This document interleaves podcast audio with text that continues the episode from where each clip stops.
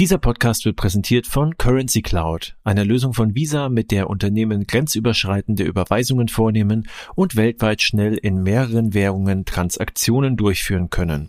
Die Kunden erhalten mit Hilfe der Technologie einfachen Zugang zu digitalen Wallets und können Finanzen zentral im Unternehmen einbetten. Currency Cloud hat für Banken, Finanzinstitute und Fintechs auf der ganzen Welt, darunter Starling Bank und Revolut, mehr als 100 Milliarden Dollar in über 180 Ländern verarbeitet. Weitere Informationen finden Sie auf currencycloud.com. Sprechen Sie uns noch heute an.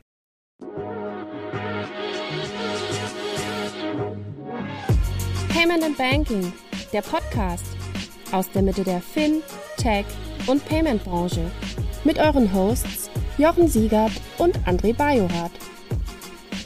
Herzlich willkommen zum Fintech-Podcast von paymentbanking.com. Liebe André. Hallo Jochen. Hallo, Freu dass mich. du wieder da bist. Der Herbst ist da. Ja, und wir haben gerade eben festgestellt, dass wir bei, bei der Einwahl ein paar technische Probleme hatten und dass wir schon lange nicht mehr so viele Podcasts aufzeichnen wie früher. Das muss ich mal wieder ändern. Ja, ich glaube, wir brauchen mal wieder ein paar Gäste, Gästinnen, mit denen wir einfach mal eine Runde drehen. Denke da auch schon wieder lange drüber nach. Habe aber irgendwie momentan, ich wollte ja Vivid mal irgendwie im Podcast haben.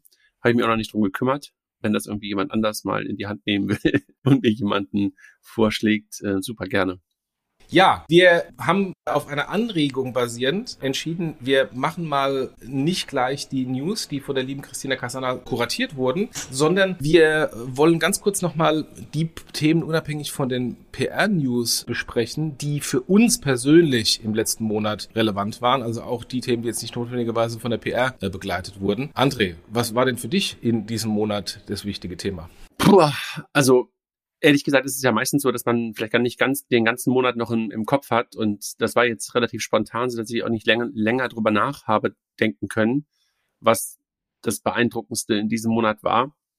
Aber ich war mal wieder auf einer Konferenz diesen Monat von der Bundesbank eingeladen und da haben mich so ein paar Sachen ernsthaft beschäftigt. Also sowohl bei der Konferenz als auch im Nachgang. Und das sind so Themen, über die wir, glaube ich, auch schon sehr häufig gesprochen haben aber die mir da halt auch mal wieder so massiv aufgefallen sind in dem Raum, dass über neue Themen, über neue Aktivitäten einer Bundesbank, beziehungsweise, würde man sagen, der Industrie auf eine Art und Weise gesprochen wird, die mich immer wieder ein bisschen verwirrt. Und da sehr häufig nicht unterschieden wird zwischen Basisinfrastrukturen, die da geschaffen werden, und dem, was dann letztendlich von wenn es um Payment geht, sind es ja häufig Unternehmen oder Merchants, gebraucht wird und dann eine unglaubliches Spagat aufgeht zwischen Anspruch und Wirklichkeit. Und das betraf sowohl den digitalen Euro als auch ein paar andere Dinge, die, über die dort gesprochen wurde. Und das habe ich dann auch ein paar Mal angemerkt. Das hat mich wirklich zutiefst beeindruckt, aber auf eine nicht positive Art und Weise. Das kann ich bestätigen. Also mich treibt das gleiche Thema um, also digitale Euro. Ich weiß gar nicht, ähm, ob das so bekannt ist. Ich bin da ja im Market Advisory Komitee bei der EZB. Also ich bin bei diesem Thema sehr tief drin und versuche zumindest die EZB zu beraten äh, bei, bei diesem Thema. Und der Unterschied zwischen dem, was ich da erlebe in den, in den konkreten operativen Diskussionen mit der EZB und dem, was dann bei Konferenzen gesagt wird. Also du hast die Bundesbankkonferenz angesprochen, da gab es den Parlamentarischen Abend äh, die Woche in Berlin, es gab die DK-Info-Veranstaltung, da wird über den digitalen Euro gesprochen von Menschen, die ihr Wissen im besten Fall aus Drittquellen haben, wenn nicht sogar Viertquellen. Und da ist extrem viel Visual Thinking dabei und Interpretation. Und da wird teilweise auch sehr viel Mist erzählt und reininterpretiert. Und das ist das, was, was mich in diesem Monat sehr erschrocken hat, was da draußen zu diesem Thema erzählt wird. Natürlich, da ist immer sehr viel Eigeninteresse und dann versucht man natürlich dann dieses Thema auch äh, selbst zu interpretieren, je nachdem, welchem Hintergrund der Speaker ist. Aber wie stark der Abfall zwischen den Fakten vom Projekt ist und dem, was draußen von Menschen erzählt wird, das hat mich sehr erschrocken. Und ich hoffe, das wird ein bisschen besser äh, in den nächsten Monaten. Aber Jochen, das ist doch genau das Gleiche und das habe ich auch als Parallele aufgeführt, weil das letzte große Thema, was wir hier hatten, war das Thema Instant Payment. Und wenn du dich ja da, daran erinnerst, wir hatten auch mal ein Panel bei uns auf der, einer der Payment Exchanges, wo ein paar Leute auf dem Panel waren und plötzlich Instant Payment gleichgesetzt haben mit einem Scheme. Da gab es einen Kollegen, der damals noch bei Adidas war, der, der Jan van der Holst und auch der Kollege vom Handelsverband, glaube ich, ne? Also hier, wie heißt er nochmal? Binnenbösel. Und die dann meinten, ja, das ist irgendwie das Geilste überhaupt und der Kunde kann beim Händler sofort instant am Point of Sale bezahlen. Und ich damals schon so viele Fragezeichen im Kopf hatte und das ja auch dann die Frage gestellt habe. Und genauso war es jetzt wieder. Da saßen Leute vom Bundesverband Verbraucherzentrale und vom HDI und haben den digitalen Euro mit Funktionalitäten gedanklich ausgestattet, so wie das beste Scheme, was wir heute haben, und gleichzeitig die Forderung gestellt, dass es kostenlos, anonym und so weiter sein soll. Und ich dachte so, wie soll das funktionieren? Und habe mir auch die Frage gestellt, wer soll dafür verantwortlich sein? Und wer soll es bezahlen? Und habe auch die, wer soll es A bezahlen? Und wem traue ich diese, ich meine, das ist auch ein abgedroschenes Wort und trotzdem ist es immer wieder so richtig. Wer soll die digitale Kompetenz bei einer EZB zum Beispiel haben? Auch diese Frage habe ich dann auch gestellt. Das war halt Herr Binseil auf dem, auf dem Podium. Und ich habe ihn halt äh, die, die Frage gestellt, also momentan hätte ich jetzt bei der EZB noch nicht so viele digitale Kompetenz gesehen, was so in Richtung Frontend und auch sogar in Richtung Frontend ist ja vielleicht sogar der falsche Begriff, aber in Richtung Akzeptanz auf der Merchant-Seite geht. Klar kann man alles aufbauen, aber dann reden wir halt darüber, dass plötzlich eine EZB binnen kürzester Zeit Kompetenzen schafft und Funktionalitäten schafft, die andere Schemes über Jahre aufgebaut haben. Das ist in der Tat, wie du es, glaube ich, gerade auch vorhin schon gesagt hast, so viel Wishful Thinking. Und ich kann mir das ja auch wünschen, aber ich kann mir das einfach nicht vorstellen. Und naja, das hat mich in der Tat tief beeindruckt.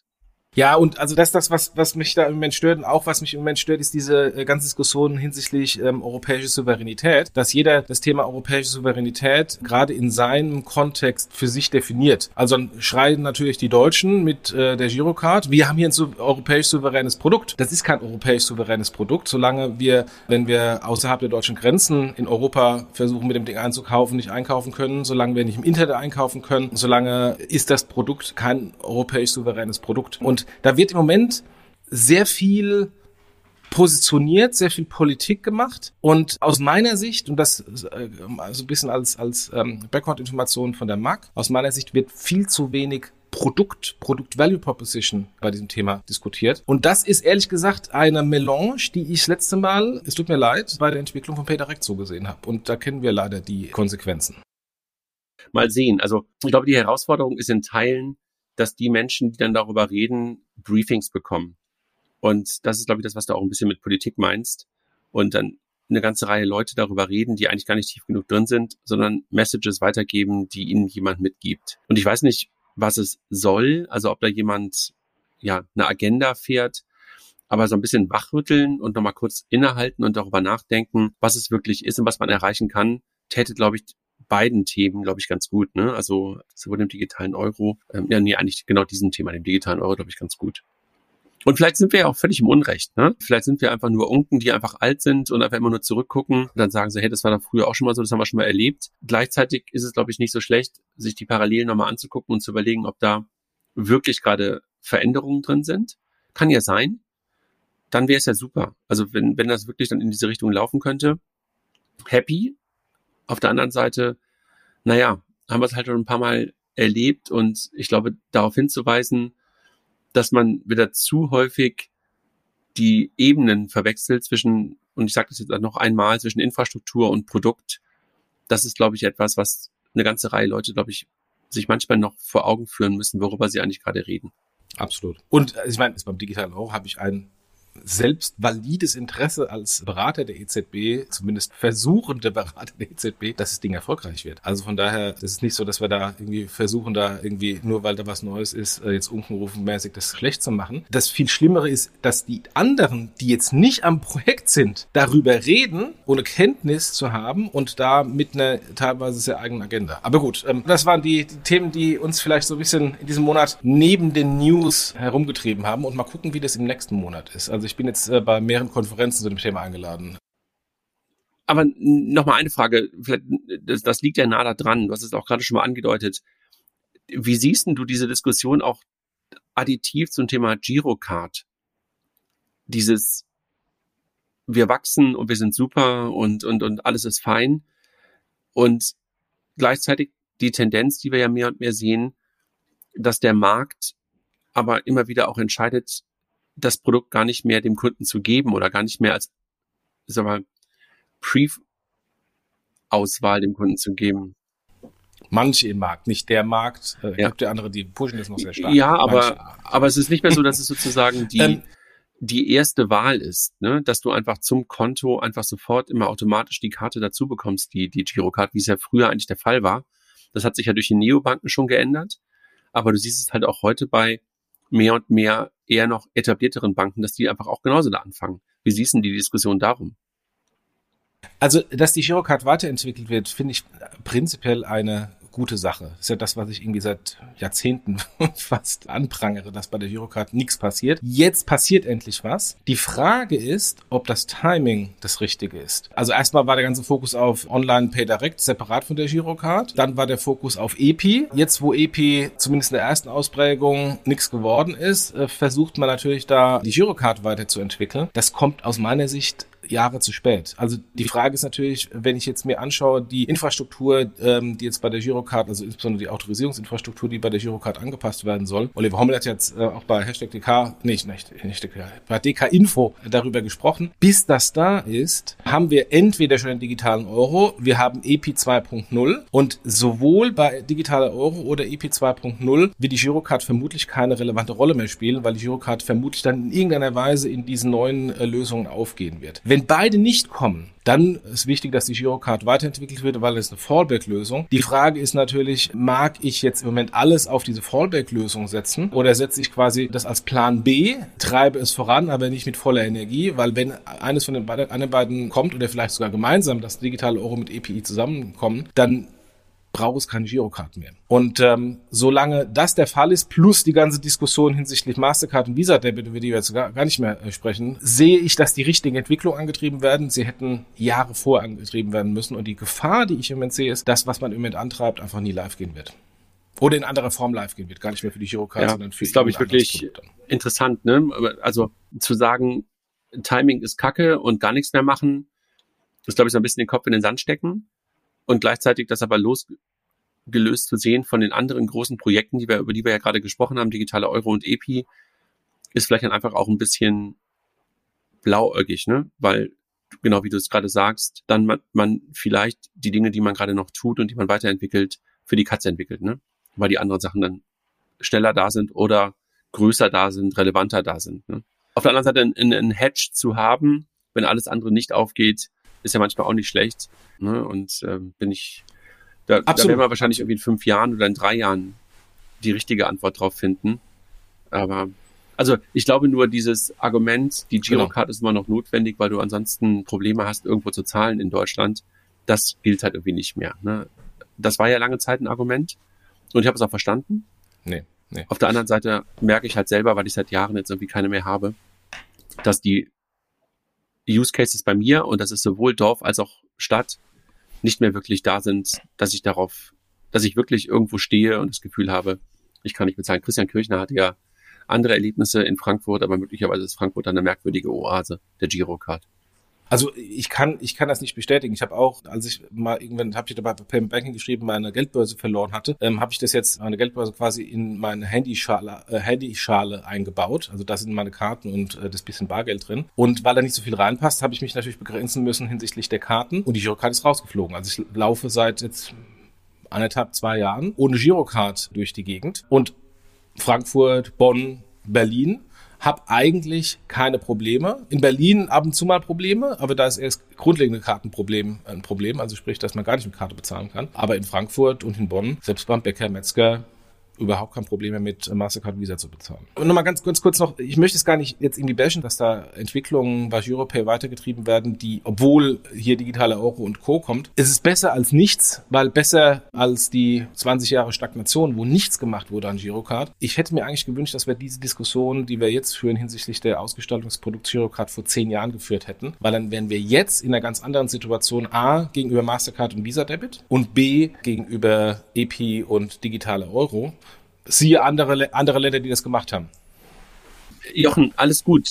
Alles ja. gut, aber hilft nicht, ja. weil diese Diskussion äh, zu sagen, hätten wir vor zehn Jahren, da sind wir im Konjunktiv, das macht keinen Spaß. Du musst ja eine Antwort heute finden und die, die Antwort ist ja nicht die, zu sagen, wir hätten vor zehn Jahren was machen sollen. Mir geht sollen, es nur darum, dass man aus den Fehlern der Vergangenheit lernen sollte. Ähm, und das ist an manchen Stellen aus meiner Sicht im Moment nicht gegeben. Wir wollten nur zehn Minuten über das Thema, was uns persönlich beschäftigt, äh, sprechen. Jetzt sind wir schon eine Viertelstunde. Dann lass uns doch mal über die News des Monats gehen, die von der lieben Christina zusammengestellt wurde. Klarna hat ihre Verluste oder seine Verluste nochmal massiv ausgedehnt. Also das hat auch mich erschrocken, als ich das gesehen habe. Der operative Verlust im ersten Halbjahr hat sich verdreifacht und der war schon relativ stark und ist jetzt auf 580 Millionen Dollar gestiegen. Das Interessante ist, es gab ja schon Entlassungen von Klarna. Jetzt gab es eine zweite Runde von Entlassung. Der Klöckner hat es ja schon vorher gesagt. Er ist immer noch der Meinung, dass es noch zu wenig ist. Aber nichtsdestotrotz, Klarna macht weiter die Expansionsstrategie und jetzt gehen sie nach Tschechien und Griechenland trotz der allgemeinen Situation.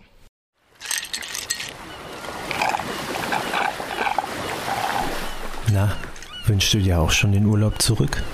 Dann haben wir genau das Richtige für dich. Three Days of Fintech, dein Fintech Getaway zum Jahresabschluss. Payment and Banking feiert die Szene mit drei Tagen Top-Events für Fintech und Digital Finance. Seid vom 16. bis zum 18. November live dabei bei den Fintech des Jahres Awards der Transactions 22 und der CryptX. Los geht's am 16.11. mit den Fintech des Jahres Awards, unserem Gala-Dinner und der großen Fintech des Jahres Show, wo wir die relevantesten und innovativsten Unternehmen aus der Finanztechnologie prämieren. Dieses Jahr bunter und spannender als je zuvor. Weiter geht's am 17.11. mit der Transactions 22, die Rückkehr unseres legendären Events mit den wichtigsten Köpfen der Digitalisierungs-, Payment- und Banking-Branche. Lernt aus erster Hand von den Experten der Szene, was die Fintech-Branche aktuell bewegt und wo die Trends von morgen liegen. Das große Finale steht dann im Zeichen von Web 3.0 und der Blockchain. Erlebt die Zukunft des Internets, der Finanzwelt und der Geldanlage auf der CryptX und lernt von den wichtigsten Köpfen der Branche alles über Trends und Entwicklungen rund um Krypto, Blockchain und digitale Assets.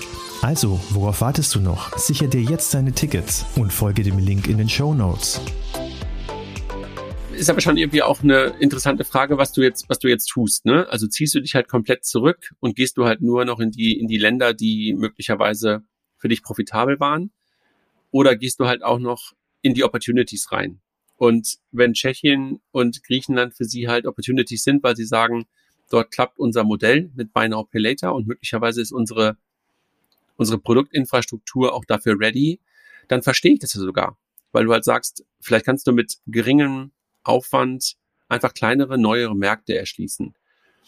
Dass das ganze Modell gerade weiterhin ein Stück weit erodiert und den Sprung, den sie da machen wollten zur Super-App und das totale Shopping-Erlebnis zu werden, das habe ich ja eh immer schon gedacht, kann ich mir nicht vorstellen, dass es so richtig funktioniert, sondern ich glaube, es wird, glaube ich, ich glaube, es wird jetzt eher eine Frage, was sind sie in der Zukunft? Sind sie halt einfach ein Payment Scheme plus ein bisschen Infrastruktur für Open Banking. Das kann, glaube ich, funktionieren. Aber das, was sie eigentlich sein wollten, die Super App und Banking und dergleichen, ich glaube, da werden wir noch sehen, dass sie halt auch bestimmte Funktionalitäten mehr und mehr abschneiden werden und damit eine Fokussierung eigentlich auf das stattfinden wird, was sie schon früher immer gemacht haben. Nämlich ein Payment Provider, mit Tendenzen zu einem Scheme. Ich glaube, das ist das, was eigentlich auch die DNA von Klarna ist. Und dahin wird es, glaube ich, zurückgehen.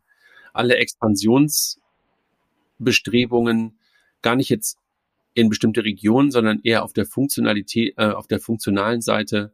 Da werden wir, glaube ich, sehen, dass sie das in weiten Teilen abschneiden werden. Das ist meine Vermutung Richtung Klarna.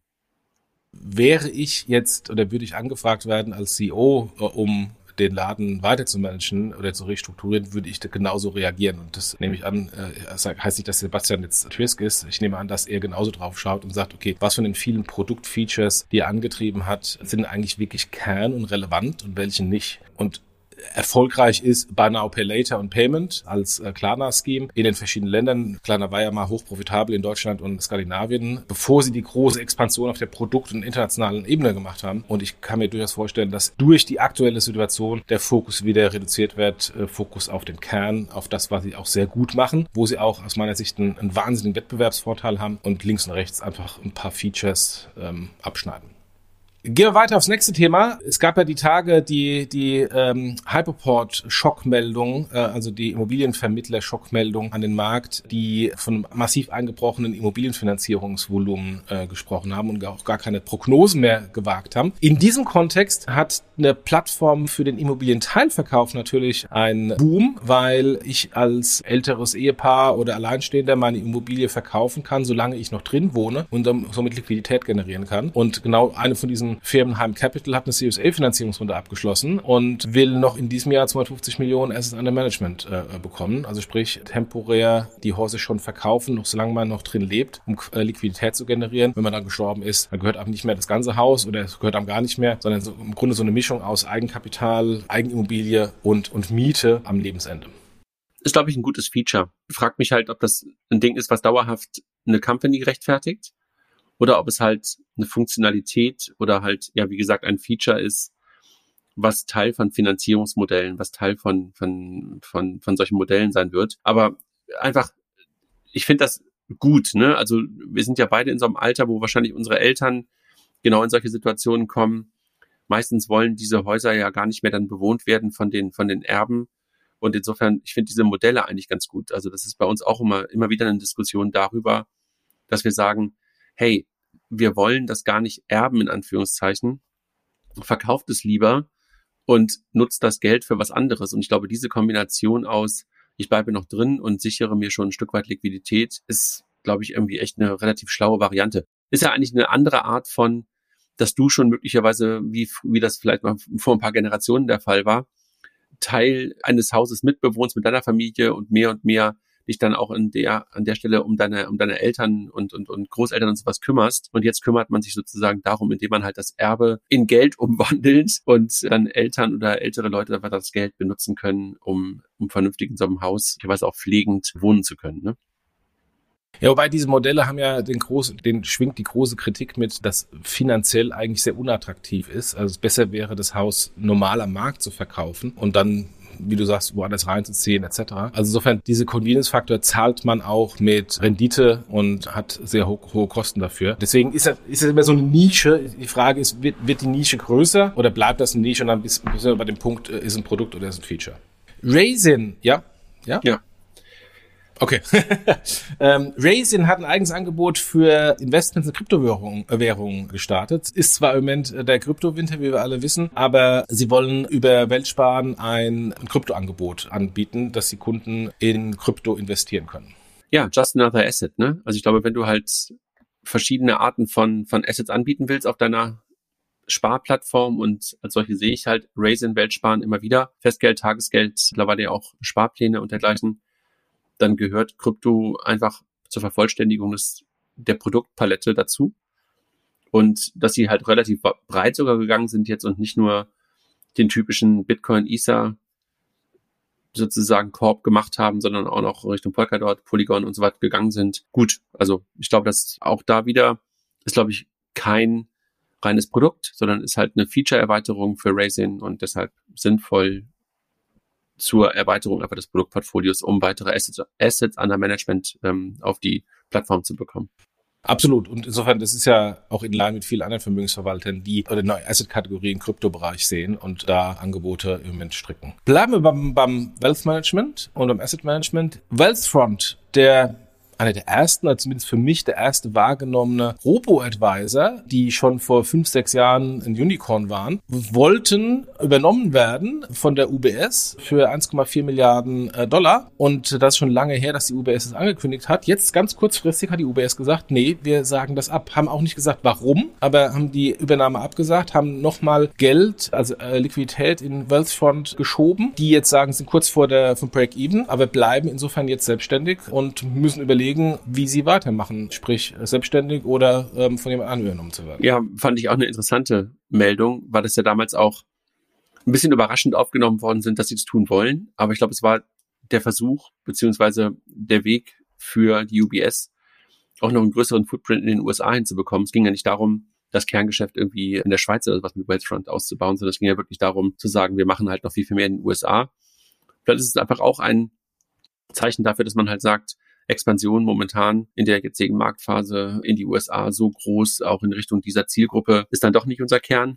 Und insofern kann man, vielleicht sieht man hier gerade, dass, wir haben es bei Klarna gerade besprochen, was wir da tun würden. Vielleicht ist es bei der UBS eine ähnliche Diskussion, darüber nachzudenken, dass man halt eher guckt, dass man die Kernprodukte, die Kernmärkte richtig in den Griff bekommt, beziehungsweise stärkt und jetzt gerade nicht die Zeit ist, für die große Expansion in neue Märkte und große, große Risiken einzugehen. Gehen wir weiter. Weiß, früher bekannt als TransferWise, führt jetzt einen Swift-Empfängerdienst ein. Das fand ich eine sehr spannende Entwicklung ist, glaube ich, ein Hub, ne? Also so, so würde ich es einfach verstehen. Also sie bieten letztendlich den vielen Neobanken, die alle noch keine wirkliche SWIFT-Anbindung selbst haben und über andere Banken gehen, quasi darüber eine, eine SWIFT-Anbindung an. Also beispielsweise 26, die eine Kooperation mit, mit Wise haben, können darüber direkt an, an SWIFT angebunden werden und sorgt für ein Stück weit mehr Unabhängigkeit der Neobanken von den klassischen Instituten. Und wer, by the way, über das Thema SWIFT, was ja auch ein sehr durchaus komplexes Thema ist, nochmal Detailinfo haben will, äh, da ist der alte Podcast Podcast mit Mario Reichel hier bei uns bei Payment Banking empfohlen, der im Detail erklärt, wie Swift funktioniert. Ja, das ist schon lange her, glaube ich, zwei Jahre oder sowas, ne? Das ist schon lange her, genau, ja. Ja, nichts hinzuzufügen. Also sehe ich einfach einen schlauen Move, weil du halt auf die Art und Weise, wie, wie du es gerade schon beschrieben hast, als Hub fungierst für andere und im Grunde genommen dann wieder weiterverteilst. Du suchst nach einem besonderen Weihnachtsgeschenk für deine Mitarbeitenden und GeschäftspartnerInnen? Wir haben eine Empfehlung, von der wir selbst begeistert sind. Sondermoment entwickelt Icebreaker-Fragespiele für Teams, die inspirierende Gespräche fördern und Teamzusammenhalt stärken. Und das auf Deutsch und auf Englisch. Erfahre mehr auf sondermoment.com/teams und sichere dir jetzt mit dem Code PAB22 satte 20% Rabatt. Damit sorgst du sicher für eine Überraschung und überzeugst mit einem Geschenk, das garantiert nicht 0815, sondern bedeutsam ist. Sondermoment kommt slash Teams. Die nächste Meldung ist spannend. Mobile Payment, Apple Pay. Wir haben ja immer noch das Problem, dass, wir, dass Apple relativ wenig Zahlen rausgibt. Jetzt gibt es ein, eine Behauptung, ein Gerücht, also, ähm, weiß nicht, wie sie Zahlen bekommen haben, dass Apple Pay angeblich mehr Payment-Volumen verarbeiten soll als Mastercard. Also macht ungefähr 6 Billionen, also europäische Metrik Billionen nach amerikanischer äh, Metrik Trillionen Payment-Volumen über Apple Pay, während Mastercard 4,8 äh, Billionen nur abwickelt. Das ist natürlich jetzt ein bisschen Äpfel mit Birnen verglichen, weil sehr viel Mastercard-Transaktionen hinter Apple Pay hängt, aber es ist zumindest mal eine Indikation, wie erfolgreich Apple Pay im Mobile Payment tatsächlich genutzt wird. Ich verstehe es wirklich ehrlich gesagt nicht so ganz die, die Zahl. Was ist denn Mobile Payment bei Mastercard? Für Mastercard gibt es eigentlich gar kein Mobile Payment, Online Payment, stationär Payment. Das ist immer eine Kreditkartentransaktion. Punkt. Genau, und ich kann mir nicht vorstellen, dass Apple Pay mehr Transaktionen macht als Mastercard in Summe. Ja, das sind die Mastercard-Transaktionen, die mit Apple Pay gemacht werden, drin. Es geht ja eigentlich eher nur zu sagen, wie erfolgreich ist Apple Pay an, von der Kundenadaption, also sprich 6 Billionen Payment-Volumen darüber, worunter sehr viel Mastercard-Volumen ist. Das ist gleich, gleich mit PayPal. Wenn man das PayPal-Volumen sieht, ist ja auch sehr viel Mastercard und Visa-Volumen drunter. Aber, aber Jochen, was ist die Definition von Mastercard und Visas Mobile Payment bei dieser Zahl? Gibt es nicht. Die 4,8 Billionen ist das gesamte Mastercard-Volumen über alle Karteneinsatzkanäle ähm, hinweg. Und das kann ich mir ehrlich gesagt nicht vorstellen, dass Apple mittlerweile mehr Transaktionen durchführt als Mastercard durchführt. So die Behauptung. Also im Vergleich, die Visa-Zahlen sind 10 Billionen pro Jahr, also das ist Visa-Volumen. Also wenn man Mastercard wieder zusammenzählt, was ja vermutlich ein Großteil der Apple Pay-Transaktionen sind, sind wir bei 15 Billionen. Ist es realistisch, dass Apple ein Drittel der Mastercard Visa-Transaktionen schon verarbeitet? Wenn es stimmte, beeindruckend sollten wir gerne mal die Kolleginnen und Kollegen von Mastercard fragen. Ja, die würden auch nichts sagen, weil, das würde ja bedeuten, sind. dass die Nee, nee, nee, nee, ganz kurz, ganz kurz, ganz kurz, aber die Anzahl der Transaktionen von Mastercard, das würde ja bedeuten, dass sie halt fünf Milliarden Transaktionen pro Jahr machen. Nee, das ist das Billion ist das Payment Volumen, nicht Anzahl der Transaktionen. Ja, fünf Milliarden. Billionen. Okay, verstanden. Transaktions fünf Billionen. Ja, Milliarden nee, nee, Deutsch. Also amerikanisch Trillionen. Nach unserer okay. Definition fünf Billionen. Ah. Okay, also jetzt habe ich dich verstanden. Egal. Ich habe noch Fragezeichen auf der Stirn bei der Definition dessen, was die Mastercard, also ich stammel, weil ich mir, weil ich momentan noch ein bisschen ratlos bin, weil das würde ja wirklich bedeuten, dass Apple ein größeres Volumen mittlerweile hat als Mastercard in Summe. Und man muss auch noch berücksichtigen, Apple Pay funktioniert ja bei uns relativ gut. Apple Pay meines Erachtens in den USA ist immer noch ein totales Nischenprodukt. Gleichzeitig, wer bringt denn die großen Volumen auf die Mastercard Visa-Systeme? Der US-Markt. Also von daher, hm, ich weiß nicht, ob, ob die Zahl so stimmt. Wenn es stimmt, beeindruckt. Gehen wir weiter. Revolut bringt ein Click-to-Pay-Service, also sprich nichts anderes als im Grundart PayPal oder ein Revolut Pay als eigenständige Zahlmethode dieser Neobank. Das ist mal eine Ansage, dass sie der Meinung sind, sie sind für, mit ihren Kunden schon so groß, äh, dass sie eine eigene Payment-Methode einführen können. Closed Loop, ne?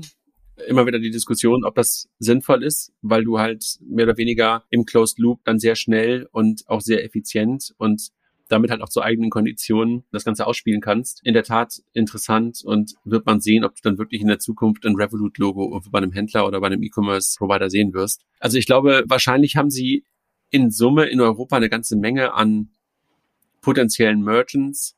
Ob das dann für die Akzeptanz reicht, bin ich echt noch, frage ich mich wirklich noch. Also, let's see. Vielleicht ist aber auch der Aufwand gar nicht so groß und deshalb ist es einfach mal ein Start, um einen weiteren Revenue Stream aufzumachen.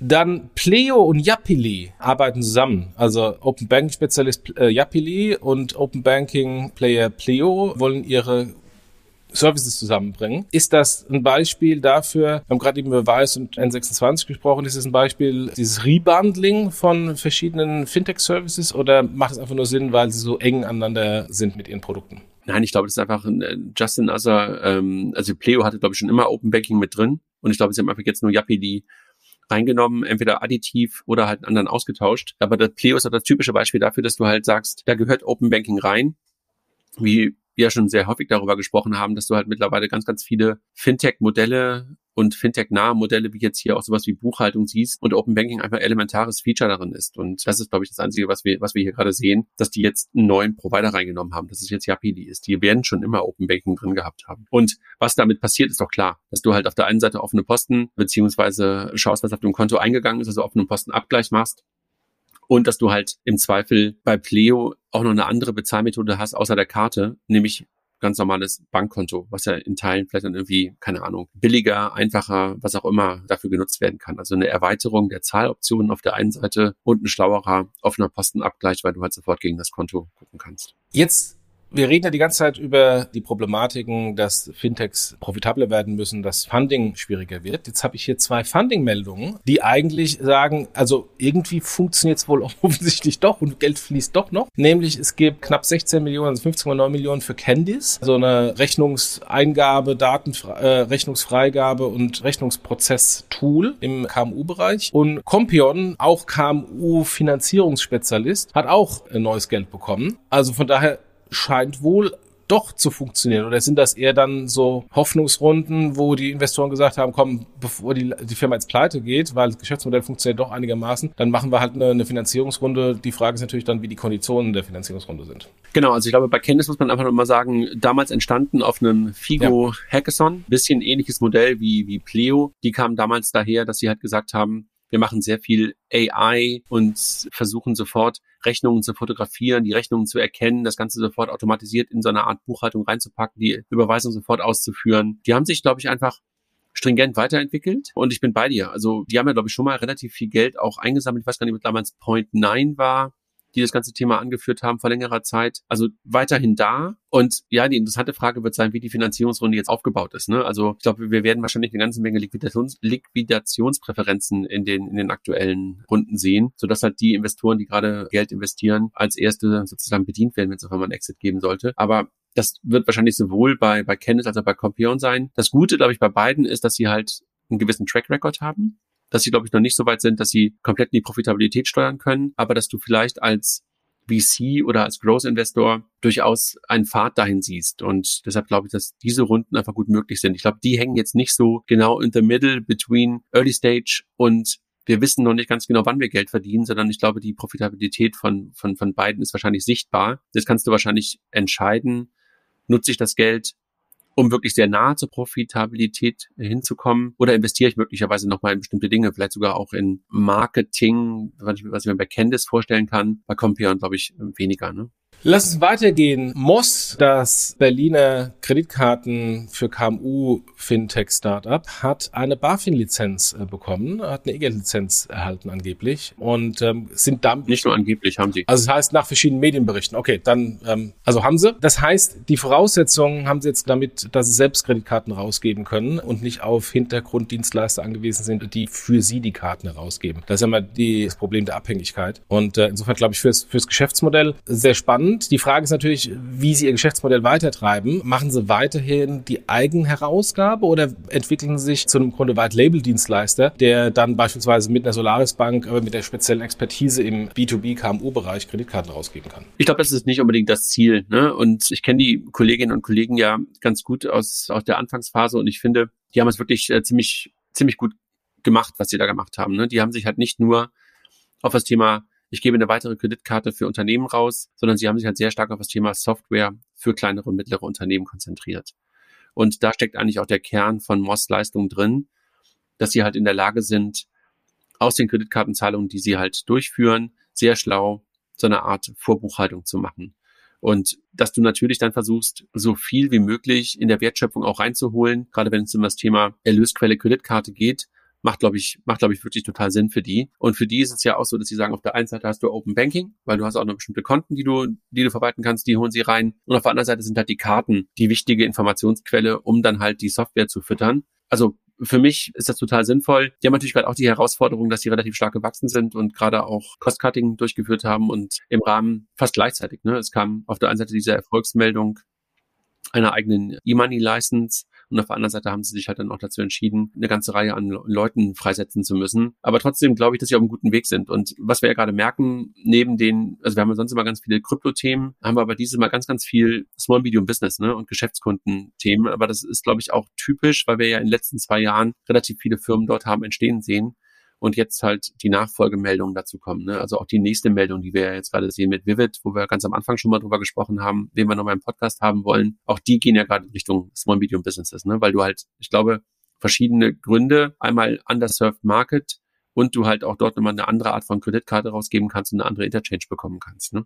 Absolut. Also äh, das Thema, was wird jetzt mit Solaris geht, dass ich de facto sehr viele Unterkonten bekomme mit, mit IBAN. Äh, da hatte ich mal äh, bei TraxPay ein interessantes Erlebnis bei uns zwei Hausbanken, bei der einen Hausbank, ich werde jetzt den Namen nicht sagen, ähm, äh, habe ich dann im Callcenter angerufen habe gesagt, ja, ich brauche mal hier für eine Fundingrunde schnell ein Subkonto mit einer eigenständigen IBAN. Und dann sagt sie, ja, wir haben keinen wir haben keine Unterkonten. Sie müssen dann halt ein komplett neues Girokonto aufmachen. Ich so, nein, ich will kein neues Girokonto, ich will einfach nur ein Unterkonto. Temporär für, für drei Monate wieder zumachen. Ja, das gibt's nicht. ja.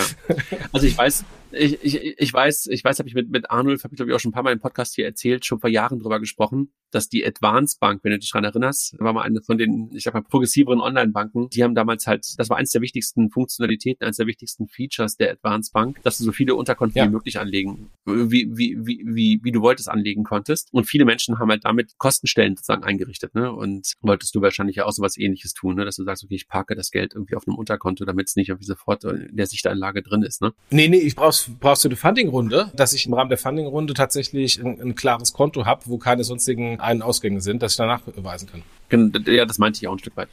Bleiben wir im B2B-Bereich. Molly, der niederländische PSP, der so ein bisschen das Stripe für KMU ist, um es vielleicht, wenn man Schubladen denkt mag, in irgendeine Schublade reinzuschmeißen. Also ein sehr tech-affiner, API-basierter PSP. Die steigen jetzt in Finanzierung ein. Die bieten ihren KMUs Finanzierung, also sprich Kredit, über ihre Tochter Molly Capital an bis zu 250.000 Euro. Das ist Merchant Cash Advance, jetzt auch nichts wirklich Neues. Wir kennen das ja auch von PayPal, Wirecard hat das ja auch angeboten. Die liebe mehr mit Banksware macht das. Und äh, die grundlegende Frage ist natürlich, macht es Sinn, sowas von der PSP-Seite dem Kunden anzubieten, wo ich ohnehin schon die Merchant Relations habe und wo ich auch die Volumen und die Zahlungsvolumen sehe und vor allem die Hand auf dieses einkommende Geld habe? Oder macht es Sinn, das sowas als eigenständiges Startup äh, zu machen? Molly bietet es als PSP-Produkt an und hat dafür eine eigene Tochter gegründet.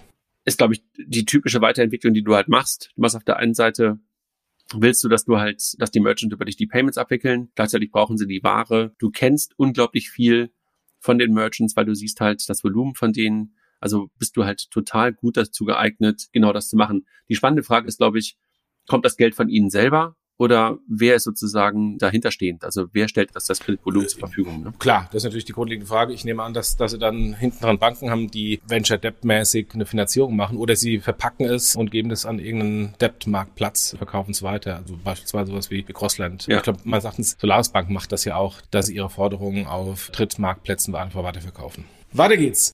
Weiter geht's. Wieder B2B-Bereich, also das ist heute der KMU B2B-Podcast. Pliant kündigt eine Expansion an. Also Pliant im Grunde so ein bisschen vergleichbar mit Moss, auch aus Berlin. Nicht nur ein bisschen, also ich würde sagen eins zu eins Competitor. Da gibt's bestimmt große Unterschiede. Also wenn wir die, wenn wir die Gründe hören, wenn die sagen, na. Ja, der Name.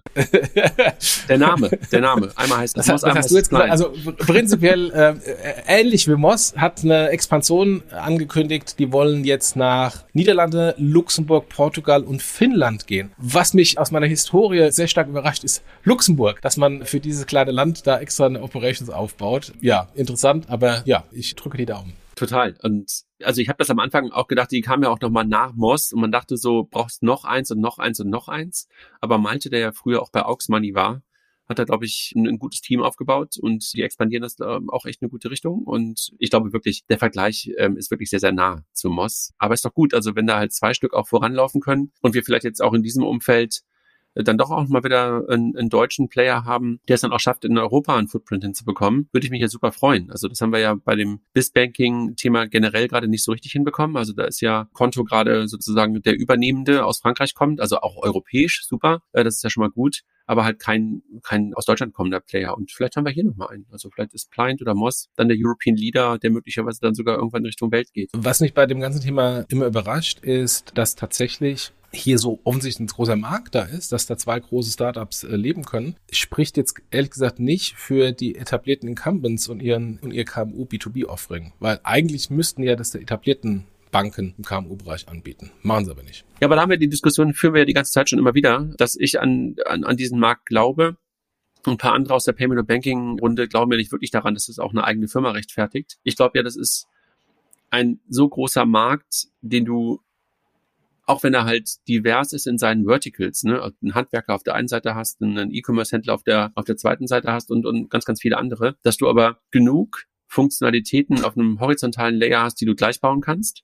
Und da musst du halt darüber nachdenken, wie halt im Grunde dein Go-to-Market ist, in welche Verticals du halt zuerst reingehst. Und dass du dann mehr und mehr schaust, dass du halt bestimmte Funktionalitäten für bestimmte Verticals schaffst, so dass du halt immer mehr Masse, Masse, Masse da drauf bekommst. Und natürlich sind dann die Anforderungen in Frankreich, in Holland, in Deutschland ein bisschen anders. Aber ich glaube, dass dann wiederum die Funktionalitäten für, keine Ahnung, den Handwerker, die Gastronomie dann doch wieder so gleich sind, dass die dann sehr ähnlich sind wiederum in Deutschland, Portugal, Niederlanden und dergleichen. Also ich glaube total an dieses, wenn du so willst, ist es ja ein sehr großes Vertical Small Medium Businesses, ja, worunter natürlich ganz, ganz viele Unterverticals sind. Aber ich glaube da total dran. Und ja, du hast völlig recht, das ist ähm, gerade von den Incumbents nicht gut bedient weil dort ist es halt noch nicht, glaube ich, richtig angekommen, dass man das vertikalisiert machen muss, außer im Heilberufebereich vielleicht ein bisschen. Und das kriegen halt softwaregetriebene Partner besser hin, weil sie halt über Features und damit halt über Problemlösungen besser an diese Verticals rankommen. Also These. Ne, können wir gerne mal einen, Podcast zu machen, aber glaube ich sehr stark dran. Bleiben wir beim Thema Plio, bieten jetzt ein Cashback auf ihren Firmenkreditkarten an. Da gibt es jetzt ab sofort ein Prozent Cashback für die KMUs. Das Interessante ist, dass das ja Corporate-Kreditkarten sind, da noch eine relativ attraktive Corporate Interchange existiert, die ja deutlich über ein Prozent ist und insofern da auch eine Masse existiert, also eine Ertragsmasse, aus denen Pleo dann quasi diese, diesen Cashback den Unternehmen bezahlen kann. Ja, du bist ja eher ein Cashback-Freund. Ich habe ja irgendwie nie so richtig Sinn für. Ich glaube, im Unternehmensbereich ist es bisher noch nicht so richtig in Deutschland jedenfalls in den Köpfen bei den Unternehmen angekommen. Das Momentum, das momentan anzubieten, kann natürlich super hilfreich sein, aber du müsstest natürlich dann auch einen Behavior-Switch bei Unternehmen hinbekommen, dass sie halt genau das tun, was dafür notwendig ist, nämlich sehr häufig mit der Kreditkarte zu bezahlen. Das ist, glaube ich, in Startups und New Starters nicht so ungewöhnlich und vor allen Dingen bei Unternehmen nicht ungewöhnlich, die viel Software as a Service einkaufen.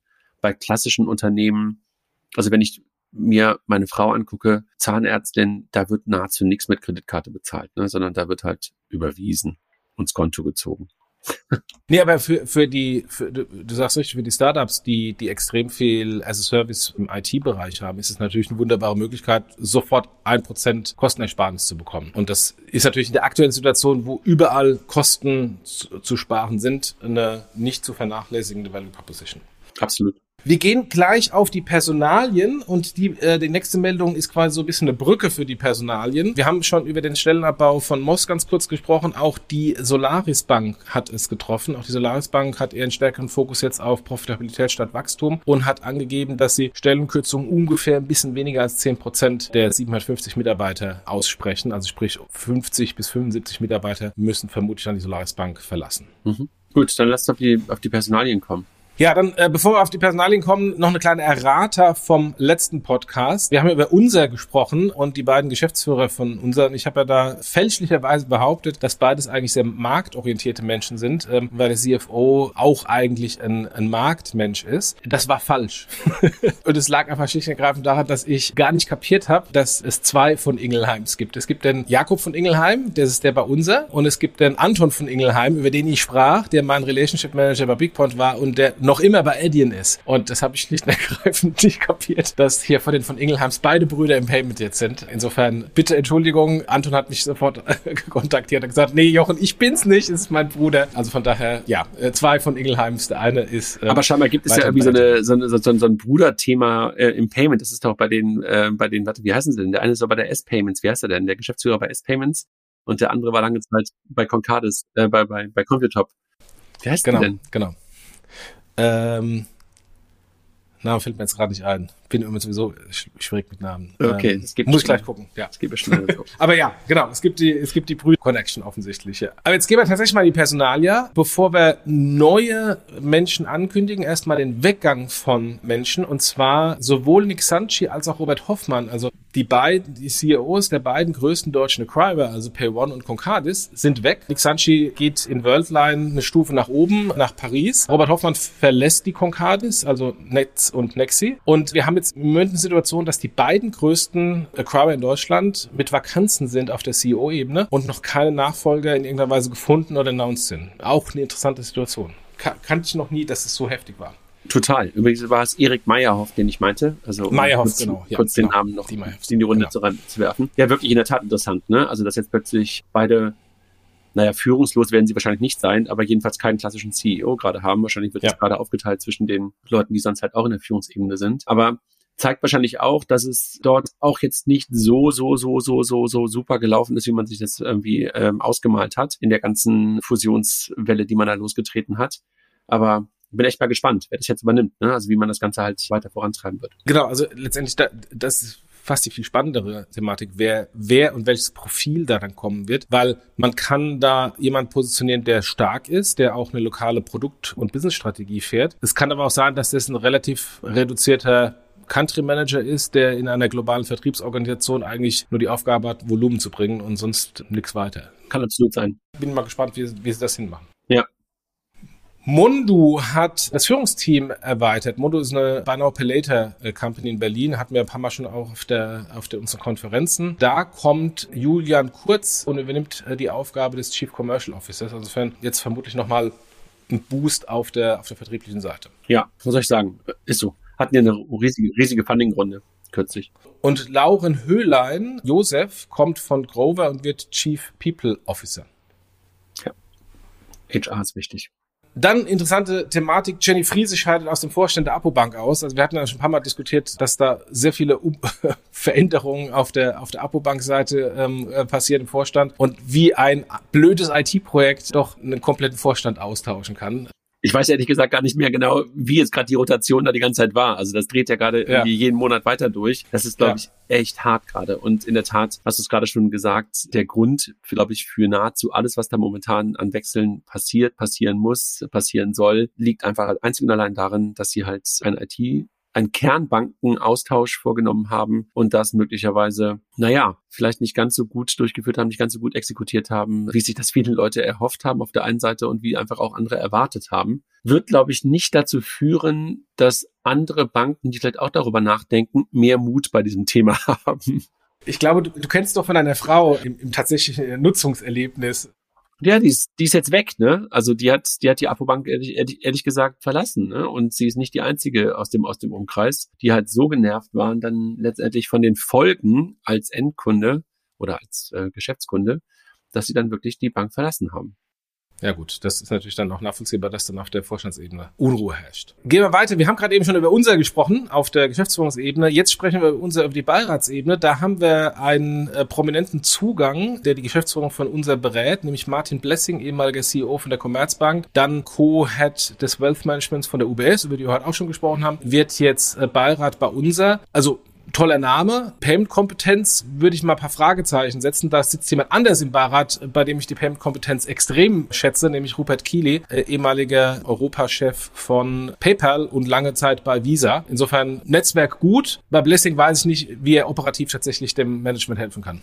Ich, ich glaube kaum, du kannst es ja kaum prominenter besetzen der einen Seite und ich glaube, man muss Martin Blessing, ich weiß jetzt nicht, ob er der, der Payment-Experte vor dem Herrn ist, auf der anderen Seite ist er aber halt jemand, der das Thema Technologie und Fintech auf jeden Fall sehr nah an sich dran hat. Ich meine, man darf daran erinnern, dass er derjenige war, der Commerz Ventures mit ins Leben gerufen ja. hat was mittlerweile ja wirklich super relevant für die Commerzbank geworden ist, der halt auch das ganze Thema Specs gerade mit vorangetrieben hat. Jetzt kann man sagen, ist nicht so erfolgreich gewesen. Stimmt, Specs waren jetzt gerade in Europa nicht unbedingt der Burner, aber ich glaube, dass das so to his heart ist, Technologie und, und Finanzdienstleistungen gemeinsam zu denken. Also insofern äh, kann man, glaube ich, denen nur Glückwunsch aussprechen, ne, dass sie halt so einen Beirat für sich haben gewinnen können. Absolut, absolut. Also vom Netzwerk her, glaube ich, sehr, sehr gut, ja. Ich glaube, das wäre halt auch ohne eine KKA im Hintergrund wahrscheinlich auch nicht denkbar. Und vor allem dann hat, wie gesagt, Robert Keeley von PayPal, der ja auch mit drin ist. Also ist, ich kann mir vorstellen, das wird ein gutes Board. Eins, was dich wahrscheinlich als Geschäftsführer challenged, genau. Ja, genau. Die auch dann äh, in verschiedenen Bereichen tiefe Sektorenexpertise haben, genau. was du ja willst. Wenn, du, wenn man ehrlich ist, willst du das ja. Kommt drauf an. Wenn, wenn, man, wenn man nur bullshitten möchte vom Board, dann funktioniert es halt nicht. was man wollen soll, was man haben wollen sollte. Stimmt das? Genau. Haben wollen sollte? Stimmt, glaube ich. Merkwürdige Aneinanderreihung von Worten. Haben wollen sollte. Dann was ganz anderes. Der liebe Christoph Hammel-Bonten, mit dem wir vor einem Dreivierteljahr, halben Jahr hier einen Podcast zum Thema Status Pay Direct aufgezeichnet haben, verlässt das Unternehmen zum Jahresende, nimmt äh, erstmal eine berufliche Auszeit, hat, was ich gerüchteweise gehört habe, äh, selbst gekündigt, also wird nicht entlassen, sondern hat einfach von sich aus gesagt, ich will meinen Vertrag nicht mehr verlängern. Und Nachfolger ist Henning vom Walde, der Geschäftsführer von der GITS ist, diese Pay Direct Vermarktungsgesellschaft von den Sparkassen. Ist äh, insofern im Thema drin. Und äh, ja, gleichzeitig wurden jetzt auch äh, Umsatzzahlen von Pay Direct bekannt bekannt, wo rausgekommen ist, dass ein Großteil des Volumens eigentlich Giropay-Volumen sind, also zugekaufte Umsätze. Success Story, aber das ist ja nichts Neues bei uns hier Podcast, ist es nicht wirklich. Ist halt ein weiter so, ne? Weiter so. Nächster Punkt. ja, ich glaube, wir haben genug über Federec gesprochen. Äh, insofern, ähm, ja, Punkt. Veränderungen im Vorstand von der Atruvia der Vorstand von der Atruvia, also ehemals äh, Fiducia, IT-Dienstleister von den ähm, äh, Genos, wird von sechs auf vier Mitgliedern verkleinert. Und Birgit äh, Frohnhoff und Jörg Staff werden ihre Verträge nicht verlängern. Und insofern ist dann der Restvorstand, Martin Bayer Vorstandssprecher, Uli Köhn, der bei uns der, bei der BEX äh, häufig gesprochen hat, Vorstandssprecher, dann Lila Bücker und Ralf Teufel. Also auch vermutlich, möchte ich sagen, eine Kostenreduktion, aber eine Verschlankung, zumindest auf der, auf der Top-Ebene in der, bei der Truvia. Ich weiß gar nicht, ob es eine Kostenfrage ist, aber ich glaube, das ist gar nicht so schlecht, ne? Wenn du halt ein kleines Führungsteam hast. Also wenn du dich, ähm, also ist eigentlich doch super. Jochen, das war's, ne? Ich glaube, du musst los. Ich glaube, du musst Taxi spielen. Ich muss ne? los, genau. Wir haben genau eine Stunde eingehalten. Nochmal der Hinweis auf unsere Veranstaltung, die, das Fintech des Jahres, Transactions und die CryptX. So langsam laufen auch die Kartenverkäufe an. Bei der Transactions gibt es noch ein paar Announcements von Speakern, da sind wir immer noch ein bisschen zurückhaltend. Die CryptX ist mehr oder weniger schon voll gestufft von Speakern announced. Insofern schaut's an, guckt euch die, die Themen an. Wir haben, glaube ich, spannende Themen bei beiden äh, Veranstaltungen. Äh, nicht nur glaube ich, ne? Wir, wir haben, Punkt, genau. Absolut. Also die, die Panels sind stark besetzt, gerade bei der Cryptix super divers, also im, im Sinne von Maxis auf der einen Seite, Skeptiker auf der anderen Seite, Leute, die es ganz gut vermitteln können. Also ich glaube, da werden viele Leute, die sich mit dem Thema Digital Assets und Krypto sowohl schon beschäftigt haben, als auch vielleicht noch gerade so am Einstieg stehen, super viele Informationen finden. Und die Kombination mit der Transactions, wo wir ja versuchen, die aktuellen Themen, also wir haben das Thema Identity, wir haben das Thema digitale Euro, ähm, wir haben halt viele Themen auf der Transactions, die halt sowohl Banking als auch Payment Interessierte sozusagen äh, treffen sollten. Ist, glaube ich, echt eine super Kombi und damit 16., 17., 18. da in, in Offenbach wieder. Und auch wenn man jetzt vor dem Hintergrund eines Corona-Herbstes steht, wir hatten das ja letztes Jahr schon mal dort und äh, man muss sagen, die Räumlichkeiten eignen sich halt auch sehr gut dafür, sehr luftig zu sein, viel Platz zu haben, ähm, viel Luft nach oben zu haben. Also insofern bin ich guter Dinge, dass wir halt auch in einem Corona-Herbst dort eine gute Konferenz erleben können, die dann aber auch für alle sicher ist. Keine Oktoberfest-Experience. ja. Diese Musik würde ich auch nicht ertragen. Nee, ich, mir ging es weniger, weniger um die Musik, sondern um die Enge und äh, die, die niedrigen Decken. Wir hatten ja eigentlich auch gestern einen, vorgestern, einen, vorgestern Abend einen Podcast vorgesehen mit jemandem, der auch, glaube ich, zu viele Tage auf dem Oktoberfest verbracht hat und der plötzlich krank wurde. Liebe Grüße. Ja, wobei, das ist ja, das ist ja nichts Neues, dass man nach dem Oktoberfest krank wird. Äh, das gab es auch vor Corona schon. Äh, ging mir auch schon immer so. Ähm, aber ähm, jetzt ist natürlich die Frage, ist es Corona oder ist es einfach die Wiesenkrippen? da hast du recht. Jochen, schönes Wochenende. Bis die Tage. Mach's gut. Jo, tschüss. Tschüss.